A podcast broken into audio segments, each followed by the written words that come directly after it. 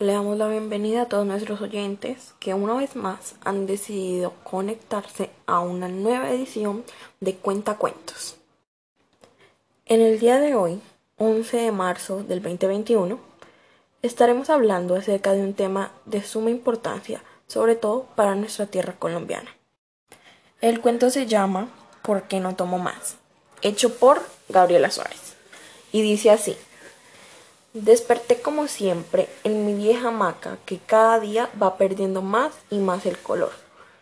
Miré hacia mi regazo, encontrándome con una botella de ron y una foto desgastada de mi hijo. La tomé entre mis manos y musité para mí mismo. Dios mío, mi más grande anhelo es saber que mi muchacho está bien. Envíame una señal.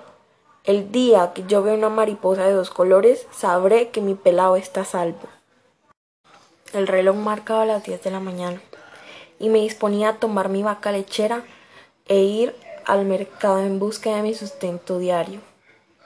Aún con el guayabo de la noche anterior, fui hasta el pequeño establo donde tenía la última vaquita que me quedaba. La peste solo me dejó amarguras y una vaca. Llegué hasta mi destino y me alarmé al no ver a mi vaquita en el lugar habitual. El establo no era tan grande como para que una vaca de ese tamaño se ocultara. En mi búsqueda desesperada, tropecé con una rama y de mi bolsillo salieron rodando unas monedas de 100 pesos.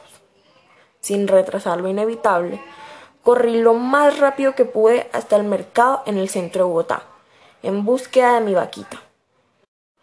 Todo pasó en cámara lenta.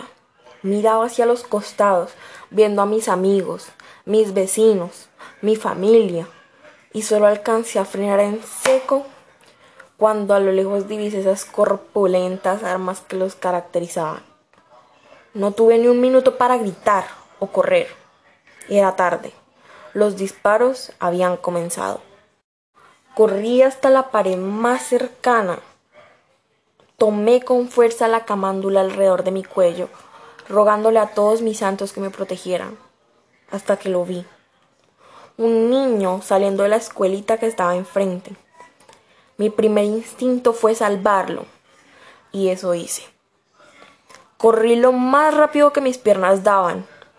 Protegí al niño con mi propio cuerpo hasta que sucedió lo inevitable. Dolores punzantes en mi espalda que me dan ganas de retorcerme de dolor, como si miles de agujas estuvieran inyectando un veneno letal. Corre, hijo, y no mires atrás, le dije con un hilo de voz al indefenso ser que estaba frente a mí. Mi cuerpo cayó sobre el rocoso suelo en el que yacían mis mejores recuerdos. El aire dejaba mis pulmones. Mis ojos se cristalizaban como una nube a punto de echarse a llover. Y allí la vi. Una mariposa de dos colores que pasaba justo frente a mis ojos. Ni siquiera alcancé a procesarlo. Dejé que la muerte me abrazara como a una vieja amiga. Eso ha sido todo por hoy, mis queridos televidentes. Esperamos que hayan disfrutado de esta nueva edición. Nos vemos en una próxima oportunidad.